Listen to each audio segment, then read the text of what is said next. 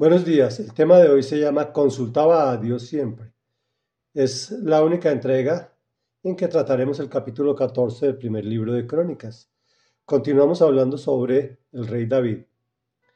Hiram, rey de Tiro, envió a David una embajada que le llevó madera de cedro, albañiles y carpinteros para construirle un palacio.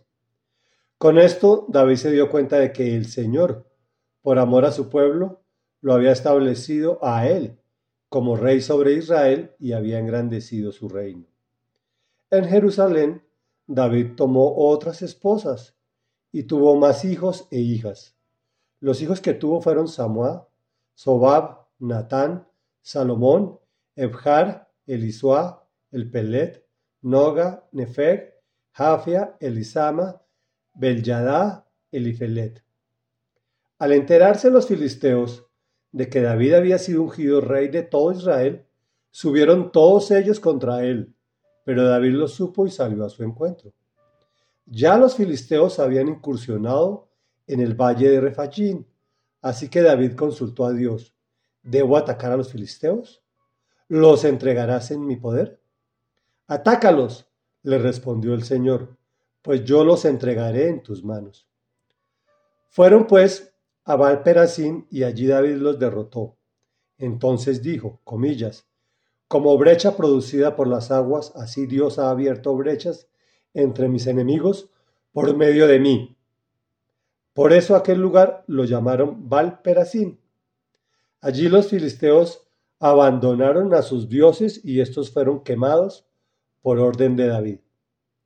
Los filisteos hicieron una nueva incursión y se desplegaron por el valle Así que David volvió a consultar a Dios y él le contestó, no los ataques de frente, sino rodéalos hasta llegar a los árboles de bálsamo, y entonces atácalos por la retaguardia.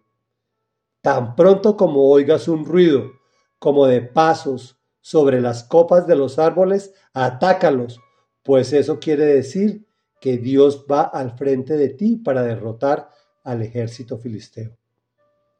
Así lo hizo David, tal como Dios se lo había ordenado, y derrotaron al ejército filisteo desde Gabaón hasta Hueser. La fama de David se extendió por todas las regiones, y el Señor hizo que todos los pueblos le tuvieran miedo. Reflexión. Como lo hemos mencionado en pasadas oportunidades, la bendición es enviada por Dios a través de otras personas. En este caso utilizó a Irán, rey de Tío, para construirle un palacio a David. Fíjate que un hombre tan espiritual como David, solo hasta que le sucedieron estas cosas buenas, se dio cuenta de que el Señor lo había establecido a él como rey sobre Israel. En pocas palabras, que Dios estaba pendiente de él. Igual nos ocurre a nosotros. En medio de las vicisitudes y los problemas del acontecer diario, pensamos que Dios se olvidó de nosotros. Y solo hasta que vemos cosas buenas que van a llegar en su momento oportuno, reconocemos que Dios siempre ha estado al cuidado de nosotros. No seamos malagradecidos. El solo hecho de levantarnos con vida es una gran bendición. Pero ni siquiera David supo manejar la bendición.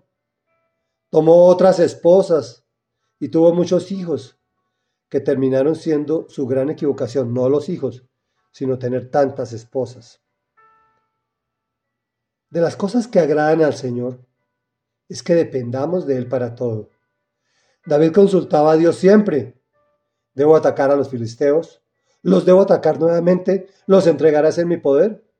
Y siempre Dios responde, bien sea de forma audible o por medio de circunstancias, o lo más claro, su palabra reflejada en la Biblia.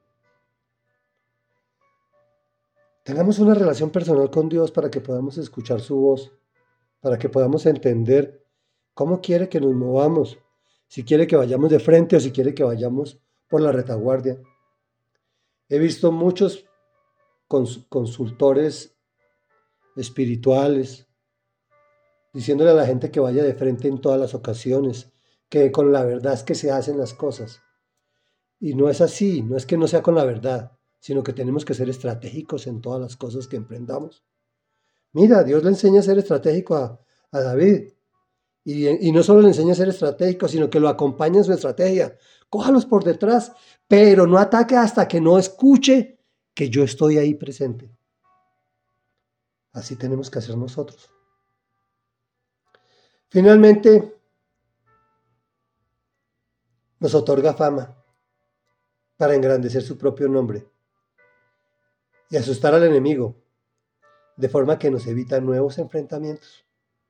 Oremos, amado Rey Dios y Padre de la Gloria. Hoy venimos ante tu presencia reconociendo que somos muy parecidos a David, muy parecidos al pueblo de Israel y tal vez por eso son nuestros hermanos mayores. Solamente reconocemos que estás al cuidado de nosotros cuando nos pasan las cosas que queremos que nos sucedan, como ocurrió con David. Pero tú estás presente siempre en todas las etapas de nuestra vida, especialmente en esas etapas de pérdida, en esas etapas de dolor, en esas etapas de angustia, tú nos llevas en tus brazos y te agradecemos en el nombre poderoso de Jesús. Danos sabiduría, danos entendimiento, danos discernimiento para poder saber cuándo atacamos de frente y cuándo atacamos por la retaguardia. Eso sí, completamente seguros de que tú estás allí con nosotros. Y es en el nombre poderoso de Jesús que te hemos orado. Amén y amén.